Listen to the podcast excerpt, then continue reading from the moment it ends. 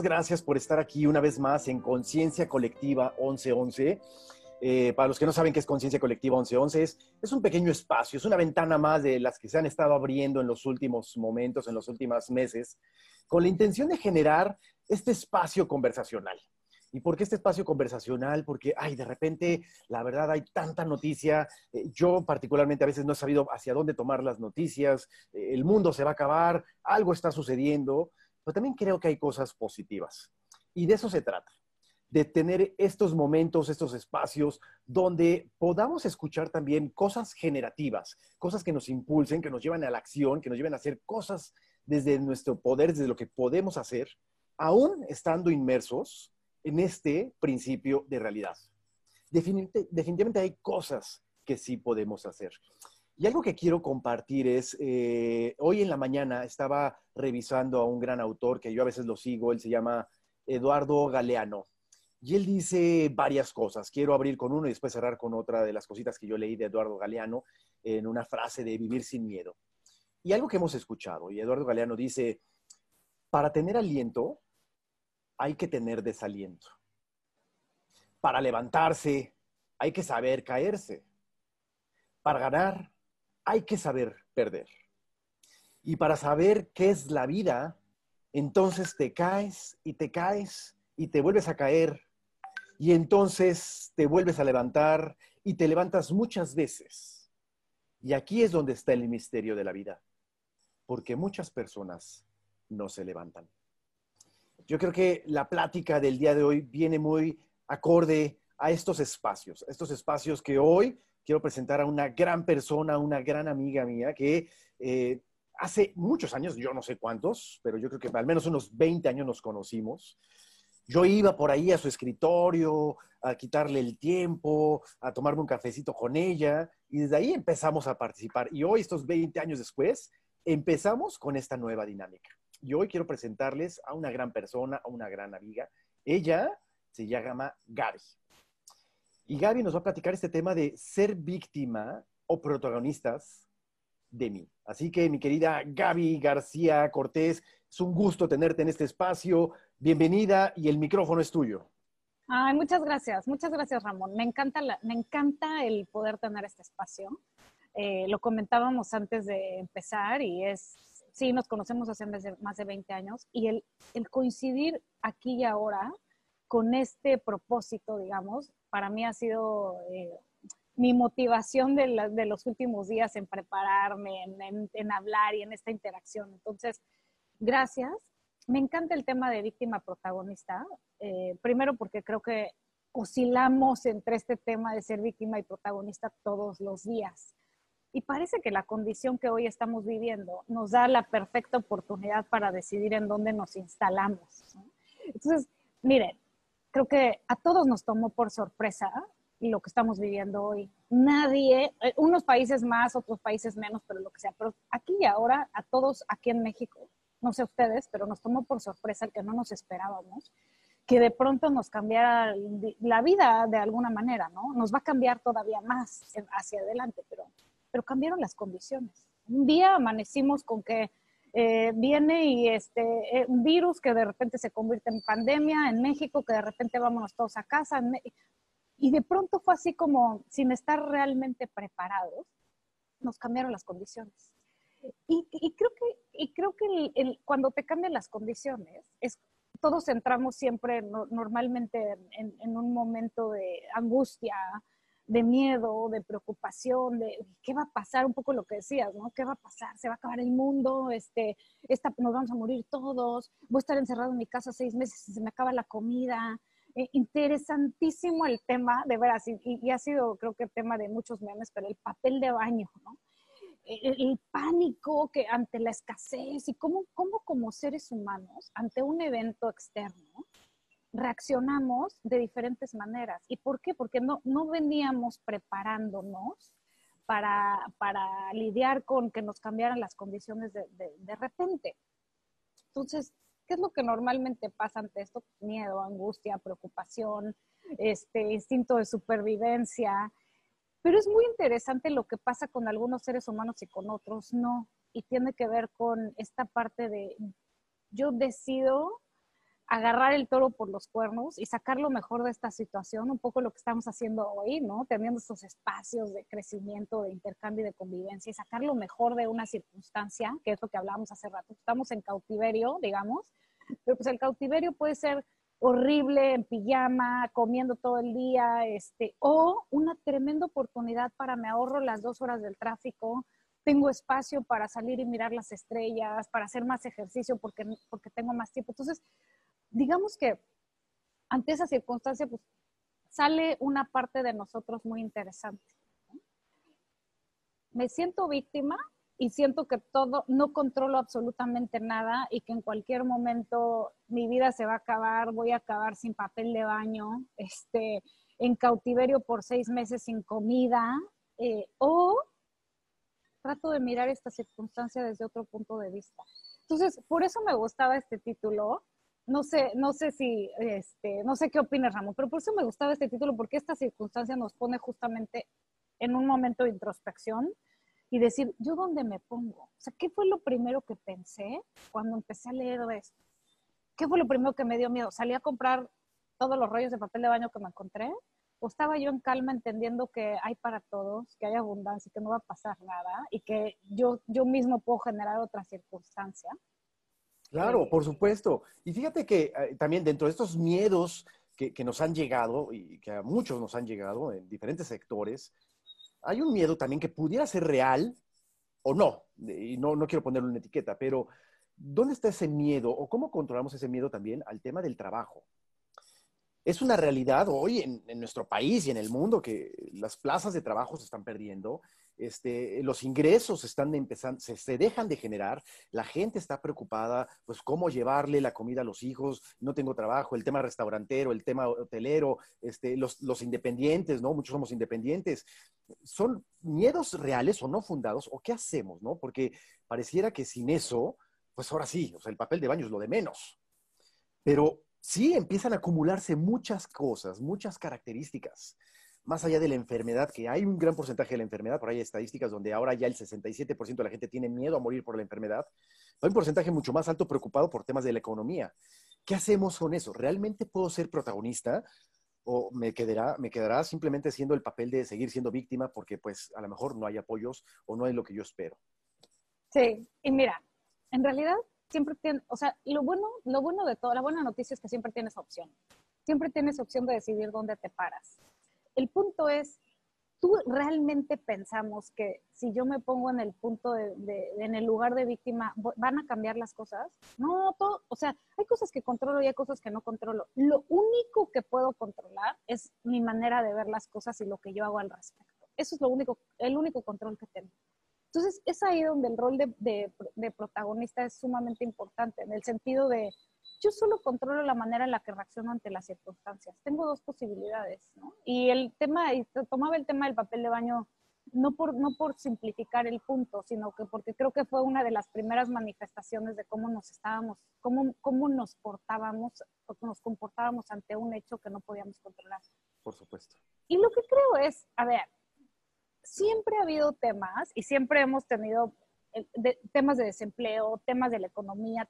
claro, las circunstancias se agravan ahora, pero dime, realmente, ¿tengo yo el control? Si mañana me voy a quedar sin trabajo, ¿tengo el control si mi empresa decide cortar la plantilla? No, lo que sí tengo el control es cómo decido, cómo decido actuar al respecto. O sea, siempre hay una posibilidad y de, de, yo irme preparando y es mucho más fácil estar prepararme desde un lugar de protagonista, de empoderamiento, de saber yo de qué soy capaz, de cuáles son mis, posibilidades, de ver el lado positivo de las cosas, a un lugar de víctima, de no controlo absolutamente nada. Todo, toda mi vida está en manos de alguien más, del gobierno, del, del clima, de mi empresa, de ahí es donde realmente te paralizas y tus posibilidades de estar mejor preparado para crear una nueva realidad se vuelven otras. Entonces, creo que tenemos que cambiar primero el mindset de ¿por qué a mí? ¿Por qué me está pasando esto? A decir, a ver, ¿para qué? ¿No? O sea, ¿qué, ¿para qué me va a preparar estas, esta situación? Pues para poder abrir alternativas. O sea, creo que, creo que, y, mientras, y no estoy hablando de mera psicología positiva, de optimismo. Sí, el optimismo siempre ayuda, sin duda, ¿no? Mucho más que el ser negativo. El punto es, ¿desde qué lugar estoy parado? Eh, firme, empoderado, sabiendo de mis capacidades, a totalmente achicado, vulnerable y en manos de todo mundo menos yo. Ese es, creo, que creo que ese es el punto. No vamos a poder resolver todo, no, pero también creo que tiene que ver con, con, con aquello de lo cual tienes control. Entonces, por eso, por eso pensaba, hay, hay una diferencia entre, incluso energéticamente, incluso a nivel a nivel sustancias del cuerpo, el estar repelando y estar negativo, tu cuerpo en automático deja de secretar algunas eh, este, hormonas que no te ayudan tampoco. Entonces, claro. ahí va mi punto. Y Gaby, a ver, me, queda claro, hay cosas que no podemos controlar, ¿no? No podemos controlar justo lo que está pasando con el bicho eh, o que se haya incrementado, no puedo como, controlar que haya o no incentivos fiscales o gubernamentales o la empresa, como bien decías, pero a ver, la verdad, la neta, hay algo que sí puedo controlar. Claro, o sea, a ver, cualquier circunstancia de estas, tengo la posibilidad de estar desde el lugar del miedo, ¿no? Y que más bien, eh, y, miedo, voy a hacer la diferencia entre miedo y angustia es, angustia es algo que no sé y miedo es algo muy concreto. O sea, primero que, ¿no? Eh, miedo ante el bicho, por ejemplo. ¿Qué vas a hacer al respecto? O sea, ¿cuáles son tus posibilidades de acción? Creo que la gran diferencia está entre qué puedo hacer al respecto. Entonces, uno está desde el lugar del miedo, otra vez de víctima, y otro está desde el lugar de aprendizaje. ¿Qué es todo lo que esta circunstancia me puede aportar para yo tener un posicionamiento ante la vida distinto?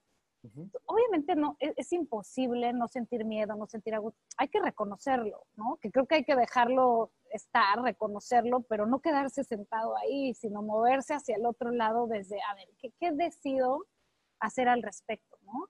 ¿Cómo, o sea, cómo paso de la zona del miedo?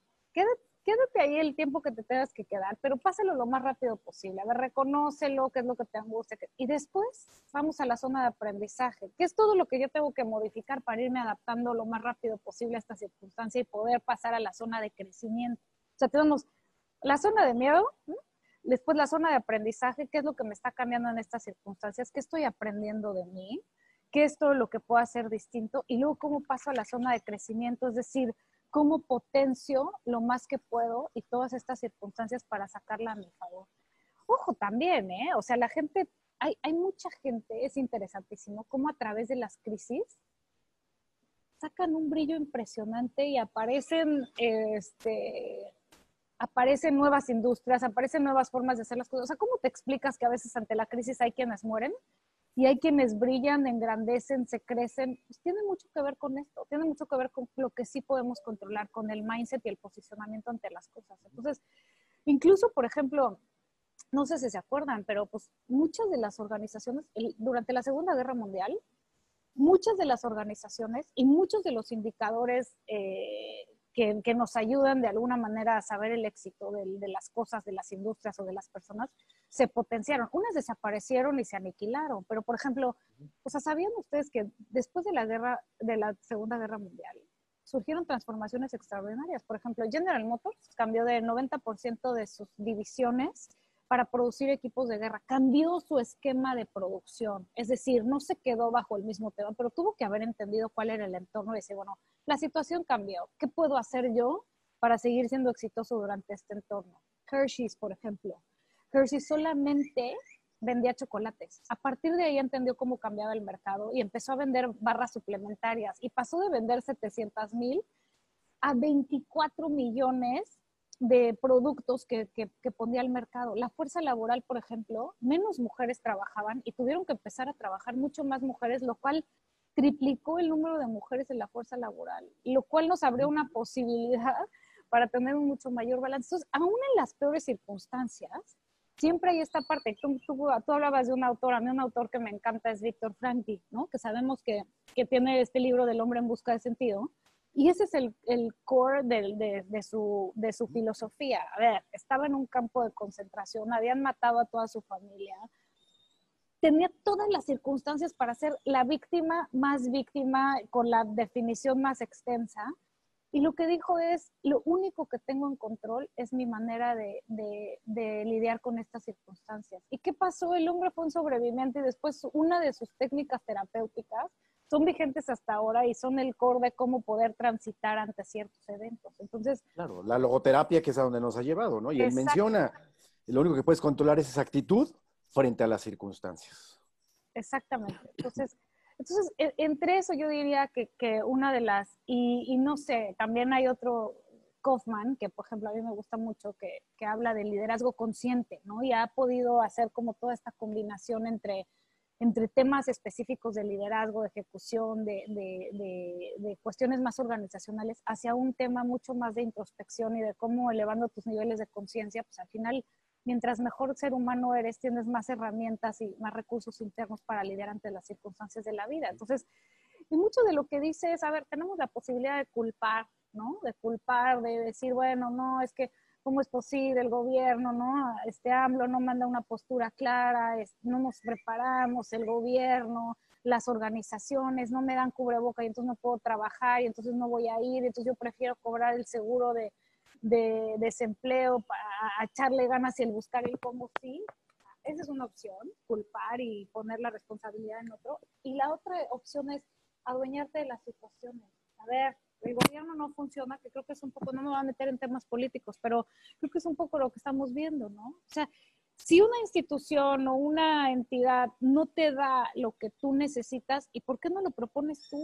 Qué enorme posibilidad de tomar en tus manos el decir esto es lo que vamos a hacer. Ok, no hay un dictamen, de, no hay un lineamiento. Bueno, ¿y por qué no propongo yo el lineamiento? Este, entonces, y, y, y déjame, voy a esta pregunta. Oye, pero ¿por qué ser protagonista? ¿Habrá alguna ventaja de realmente de ser protagonista o pues mejor me quedo donde estoy, que es esa zona de confort que no es mala tampoco? ¿Por qué sí ser protagonista? Pues yo sí, bueno, para empezar yo, yo diría por qué, para qué, ¿no? ¿Para qué? Eh, para que en realidad tengas la posibilidad de hacer con tu vida lo que tú quieras. O sea, yo creo que, y que creo que es muy válido, ¿eh? A mí me, me, parece muy interesante y yo misma me cacho cuando estoy en la posición de víctima. Digo, ¿de qué me está sirviendo? A ver, ¿de qué me está sirviendo ser la víctima en este momento? Está padrísimo también, padrísimo, muy de corto plazo y tiene unos efectos, este, unas consecuencias, ¿cómo se dice? Collateral damage, ¿cómo se dice cuando, sí, tiene unas consecuencias negativas de más de largo plazo, pero pues cuando soy víctima no tengo que hacer nada. No me tengo que hacer responsable. Alguien más lo hace por mí. Y si sale bien o si sale mal, pues no es mi responsabilidad. Entonces es un poco la actitud de un niño, ¿no? Yo más bien creo que si somos adultos responsables y conscientes, dueños de nuestra vida, tienes que estar muy claro que el, que el ceder la responsabilidad a alguien más, pues te coloca en una posición de poca decisión te coloca en una posición de alguien más es responsable, alguien más va a decidir hacia dónde vas y cómo vas y en qué condiciones. Y también es cierto, y qué bueno que tocas el punto, que hay mucha gente que está muy cómoda ahí, ¿no? Eh, lo que pasa es que al final solo vas a llegar hasta cierto lugar, que es muy válido también decidir si quieres estar ahí en mi caso, y creo que en todos los que estamos en estos foros que queremos aprender más y que queremos salir de la zona de confort y que siempre queremos encontrarle el lugar, el lado brillante a las cosas, pues lo que menos quieres es que alguien decida por ti, sobre todo si, si lo que va a decidir no va en línea con, ni con tus valores, ni con tus ideales, ni a dónde quieres llevar tu vida. Entonces ese es el punto y al final está muy ligado al tema del empoderamiento. ¿no? Yo tomo las riendas de mi vida y yo decido a dónde voy y cómo voy, o por lo menos pongo todo mi esfuerzo y todo mi ser para crear las condiciones para que mi vida tenga lo que yo quiero. Sí, por supuesto. A veces también nos viene este, nos abruma con este pensamiento algunas personas donde decimos, pues nunca pasa nada. Por más de que haga algo, pues yo qué, yo soy ínfimo, no va a pasar nada, aunque me vaya a marchar, aunque alce la mano, aunque quiera hacer algo, pues nunca pasa nada. Las cosas siempre permanecen igual. ¿Como para qué me muevo? Posiblemente que algunos de nosotros pudiéramos llegar a tener esos pensamientos. También decir, pues nunca ha pasado nada, ahí me quedo. Y me lleva otra vez a dejarme llevar por las circunstancias, como bien decías, y decir, pues realmente el generar un papel de protagonismo, pues no, no me conviene. ¿Cómo realmente tomamos este empoderamiento y, entender esa palabra del como para qué en cualquier nivel en que te encuentres y decir, quiero hacer, por ahí decías, me gusta eso, ¿no? Decidir hacer con tu vida lo que tú quieras hacer con ella. Sí, claro, hacer con tu vida y, irla construyendo, ¿eh? irla dibujando. Habrá, hay días, hay días mejores que otros, ¿no? Que creo que también eso es parte de la conciencia y eso es parte del ser adulto, saber que un día no marca la pauta para siempre. Hoy estamos en una circunstancia, pero hoy podemos construir una circunstancia totalmente diferente hacia adelante. Eh, ahora también creo que también tenemos que pasar de creemos que lo sabemos todo, de sí, nunca pasa nada, sí, lo que pasa es que el gobierno, tengo 200 ejemplos documentados de cómo el gobierno siempre me arruina la vida, siempre, ¿no? Hay mucha energía dedicada a documentar el por qué todo está de la fregada y por qué este, las cosas no van a ser diferentes. ¿Y por qué, qué tal que esa misma energía nada más la usas como para estar abierto al aprendizaje continuo? ¿Por qué no cambias tu marco de referencia? A ver, tu marco de referencia México, ¿no? Voy, por más que marche, no pasa nada. Bueno, pues, ¿y por qué no escojo otro marco de referencia? ¿Por qué no tomo otro role model que me aporte más que este? O sea, posibilidades hay infinitas. El punto es dónde decides, dónde miras, dónde pones tu energía no te gusta tu marco de referencia, tómate otro. Hay, lo bueno es que este mundo y está, hay tantas personas con tantos puntos de vista, tantas geografías, tantas circunstancias, que tú decides cuál es tu marco de referencia y bajo, bajo el cual te apalancas, por ejemplo. Yo prefiero tener amigos como tú, que me invitan a seguir creciendo, a prepararme, a compartir este tipo de espacios, a pasar media hora tomándome un café con alguien que me está contando que está encerrado en su casa, que no soporta a sus hijos, que seguramente se va a quedar sin trabajo. O sea, me carga de una energía que no la quiero, ¿no? Entonces, digamos, eh, cómo te potencias y cómo te rodeas también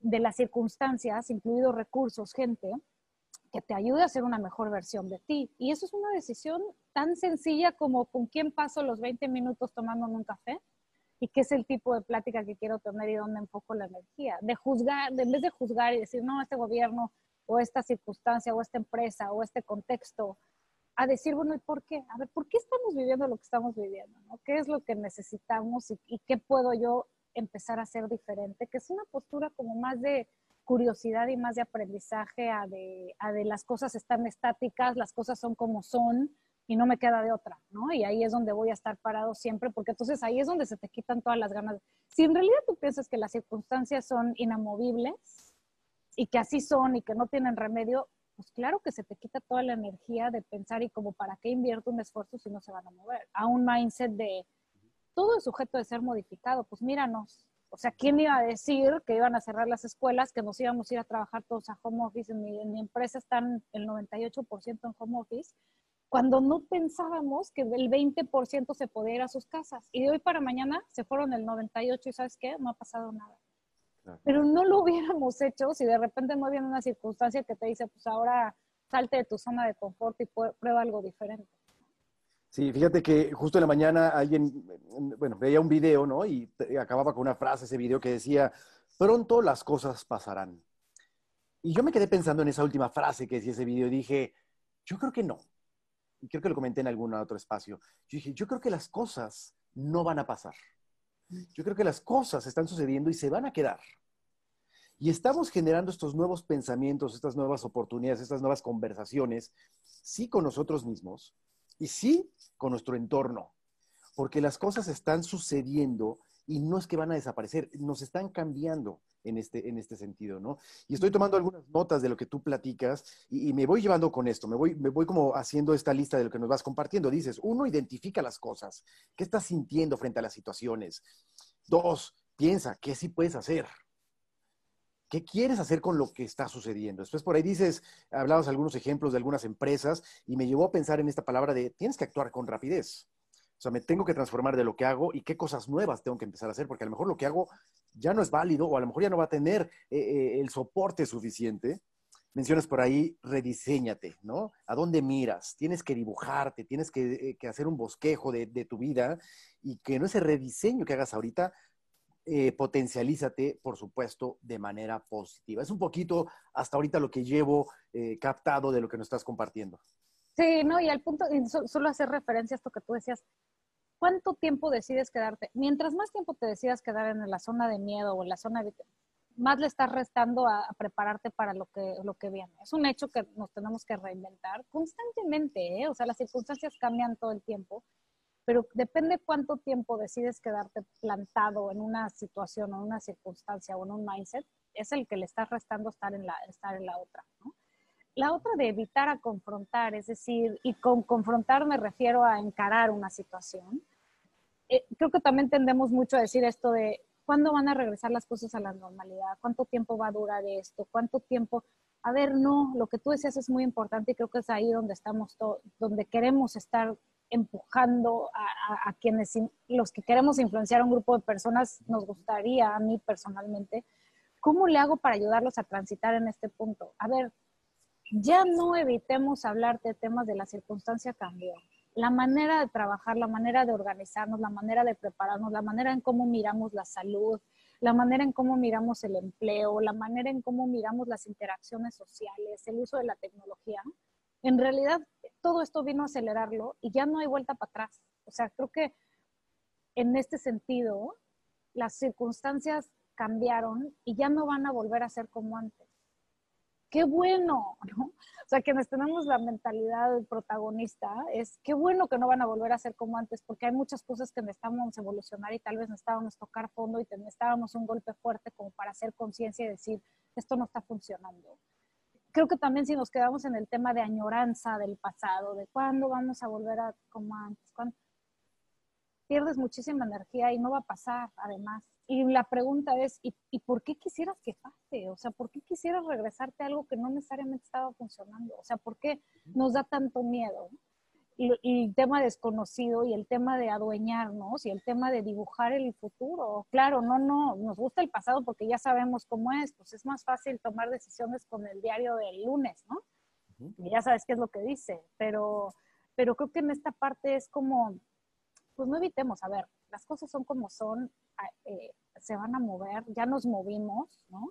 Creo que incluso el tema de cómo nos relacionamos unos con otros está cambiando significativamente. Estos happy hours, por ejemplo, virtuales o esta, encontrar una manera de buscar intimidad sin estar cerca, está cañón. O sea, esa es una, una habilidad que yo apenas estoy viendo cómo la desarrollo, pero pero pues no nos está quedando de otra, ¿no? O sea, ¿cómo mantenemos esta conexión íntima, cercana, cuando no nos podemos tocar ni ver? Este, claro. Fíjate que me acabas de decir dos cosas que a mí me encantaron, ¿no? Y, y, en esta lista que estoy haciendo de lo que al menos yo estoy captando de ti, cada quien se llevará estos mensajes, estos espejos, como yo les digo, en el espejo que nos vemos, iremos identificando cosas que, que nos sirven.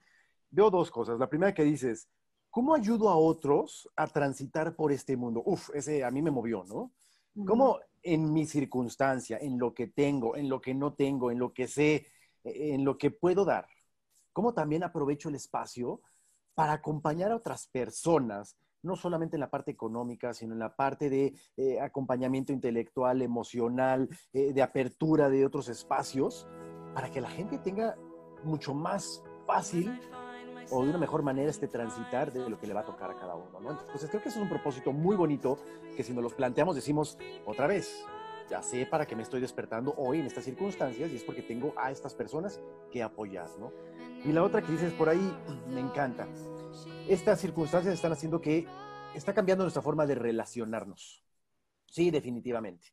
Eh, yo algo, por ejemplo, que estoy haciendo es, yo me paso el día, casi todo el día, generando conversaciones. Mm. Por ahí decía Echeverría, ¿no? En eh, Ontología del Lenguaje, somos seres lingüísticos. Hoy yo me estoy abriendo a conversar, a generar nuevas relaciones, nuevos contactos, nuevas perspectivas, nuevas oportunidades, que, que se nos abran estos espacios y decir, ok, vamos abriendo estos caminos. En lo particular, por ejemplo, yo estoy muy enfocado hacia el tema presencial, me dedico mucho al tema este de, de, de cursos, oratorias, conferencias y demás. Y ahora que me meto a este mundo donde no puedo tener contacto con la gente, digo, ¿qué hago con esto? Me estoy tratando de buscar espacios. Anoche, toda la noche soñé de que me tengo que meter al mundo de Internet, al mundo digital. Eh, mi generación a lo mejor no es tan sabia en el tema de tecnología, pero toda la noche pensé que me metía a cursos virtuales. Uf, qué miedo. Pues sí, hasta eso me da miedo, imagínate. Pero me tengo que salir de esa cajita de confort y con estas conversaciones que abrimos, abrirlas. Y sabes que, y al punto de lo que dices es que creo que en esta parte viene de, dejar de querer controlar a considerar, ¿no? O sea, creo que el tema de abrir la mente a, muchas más posibilidades, a muchas más personas, a mucho más entendimiento, es parte de esto, porque cuando decías, bueno, ¿para qué voy a la marcha, no? Voy a ir a la marcha y no va a pasar nada. hay pequeñas cosas que siempre podemos hacer para tener impacto y que creo que ahí viene parte del empoderamiento. A ver, esta plática, a mí me cambiaste este, mis últimos tres días, estando súper entusiasmada, con energía positiva, pensando en hacer algo nuevo y diferente, con invitarme aquí. Entonces, ya tu aporte para influenciar a alguien en un tema positivo es, es enorme, ¿no? Porque entonces a mí se me ocurre replicarlo a veces creo que queremos hacer como de, no, no voy a poder cambiar al mundo, no, pero vas a poder empezar por tener un, ¿cómo le haces para levantarte más positivo en la mañana? ¿Cómo le haces para generar una conexión distinta con quien trabaja contigo? Eh, a, mí esa es la parte que me parece que, que, es el, cada quien decide su propósito. Tu propósito puede ser tan grande como tú quieras. acá, ojo, también, ¿no? Nos regresamos al tema de, pues, metas realistas y alcanzables para mantenerte este, enfocado y reforzar tú mismo que puedes lograr las cosas. Pues sí, si quiero cambiar el mundo de hoy para mañana, pues está cañón, me voy a tardar mucho, probablemente nunca, en empezar a ver, a tener retroalimentación positiva de por mucho que yo haga, a lo mejor el grado de esfuerzo es mucho, pero si yo mañana decido empezar por mí, tener una vida un poco más saludable, dos cosas, ¿no? Me levanto un poco más temprano, medito y hago ejercicio. Empiezo a lo mejor con la meditación de cinco minutos. O sea, ese tipo de cosas como para empezar a tomar, creo que lo, lo único y el mensaje, yo diría, principal con el que yo me, he quedado todas estas semanas muy grabado es, lo único que puedo controlar es mi actitud ante las circunstancias y cómo me preparo para estar lo más fortalecida, lo más saludable y lo más consciente para transitar este cambio. Eh, y creo que de ahí surgen muchas cosas, porque ya, ya nada más con verlo así, pues te da una posibilidad como más, mucho más eh, de, expansiva, digamos. Tengo más posibilidades de hacer cosas, tengo más posibilidades de estar mejor, tengo más posibilidades de influenciar, de ser mejor en mi trabajo, de, de ser mejor amiga si estoy más tranquila. Y ya con eso es como parte de ir como evolucionando. Entonces, de alguna manera creo que es una, una posibilidad de enfrentar las circunstancias desde otro lugar. Claro, fíjate, y si yo te pregunto, fíjate que algo que yo hago casi todas las mañanas es me desayuno un, eh, un juguito, un juguito verde, y eso me encanta, el juguito verde, ¿no? ¿Y qué le pongo? Le pongo en un vasito, pongo un poco de piña, eh, le pongo nopal, le pongo apio, le pongo hierbabuena, le pongo un poquito de miel, agüita, lo licúo y me lo tomo. Si yo te preguntara, oye Gaby, ¿hay alguna receta, hay algunos ingredientes que yo pudiera meter en ese vasito para buscar en mi vida este protagonismo que yo quiero, no por eh, dárselo o mostrárselo a otras personas, pero ¿qué le puedo echar a esta nueva licuadora? ¿Qué me puedes decir que me ayude a generar el protagonismo que quiero para mi vida y, como decías tú por ahí, construir mi propia vida? ¿Qué podría echarle? Yo creo que lo primero es identificar, ¿eh? identificar dónde estás parado la mayor parte del tiempo porque creo que a veces ni cuenta nos damos. Yo me, yo, hacer conciencia de dónde, dónde es donde más me acomodo, en el lugar de víctima o de protagonista, porque ahí te vas a poder dar cuenta como que cómo has llevado tu vida. Entonces creo que ese es el primero, ¿no? Y ante cualquier circunstancia, por ejemplo, ¿no? Llegas tarde y es el típico ejemplo, ¿no? Llegas tarde a una junta y, y te preguntan, ¿por qué llegaste tarde? No, pues hubo tráfico.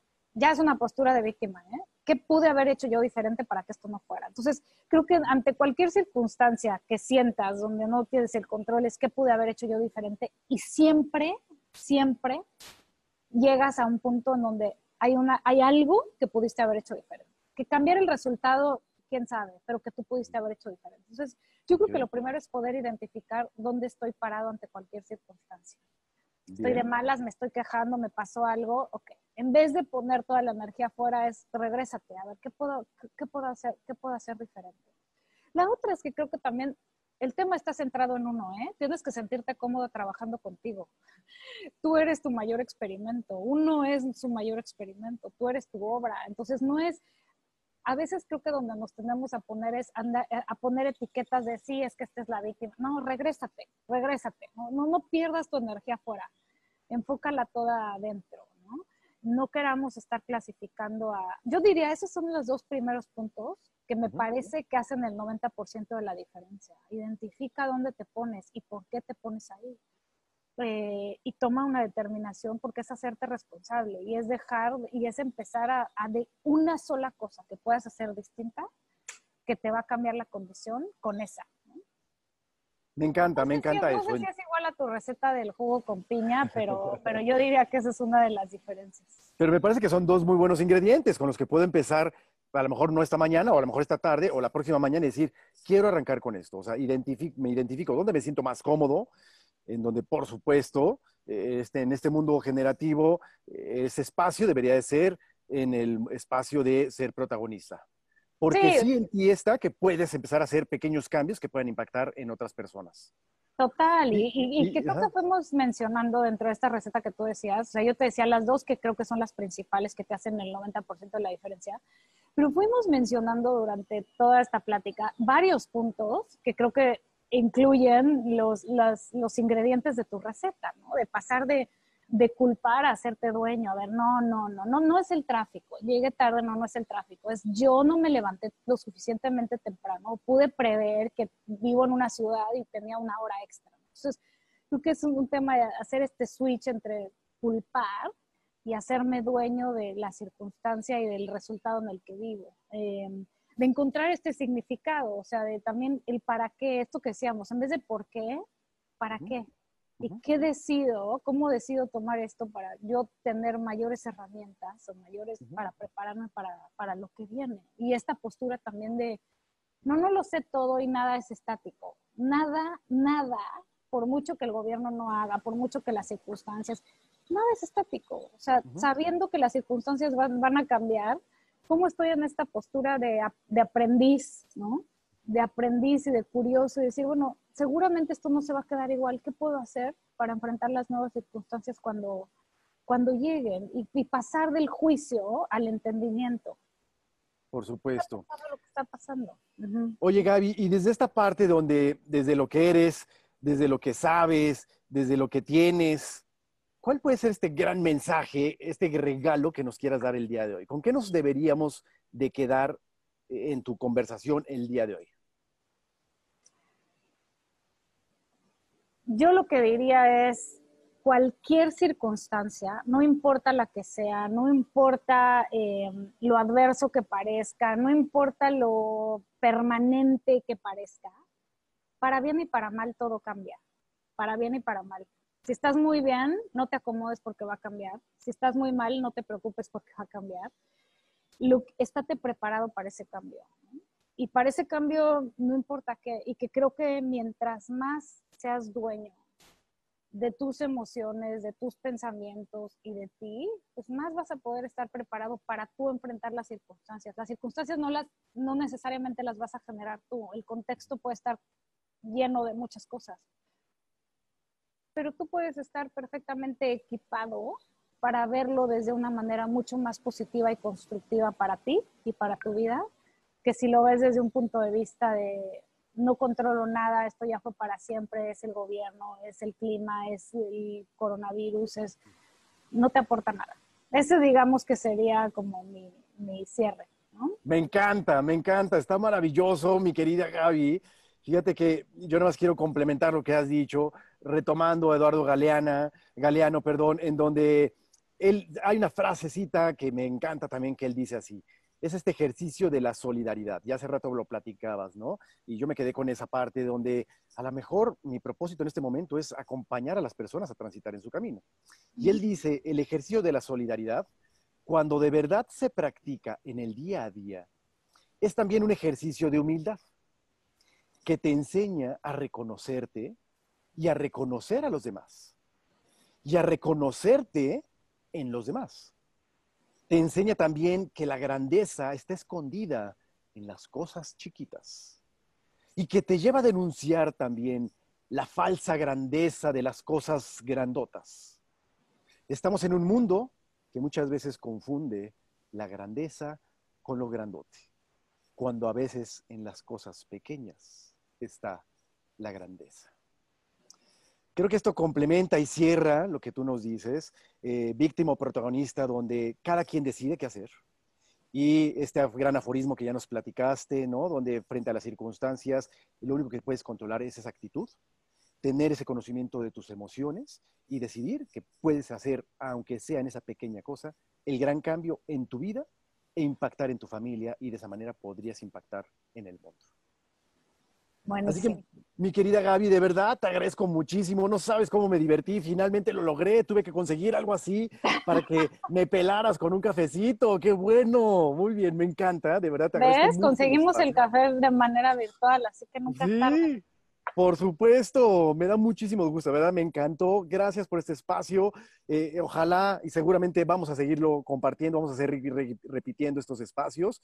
Yo te deseo un maravilloso día, te deseo mucho ánimo, te deseo que sigas con estos pequeños pasos agigantados para generar cambio en el mundo. Así que, mi querida Gaby, te mando un fuerte beso, un fuerte abrazo y mil, mil gracias por compartirnos tus pensamientos. Gracias a ti por hacer esto. Te mando un beso y gracias por el espacio y la invitación. Cuídate mucho. Igualmente, gracias. Bye. Bye.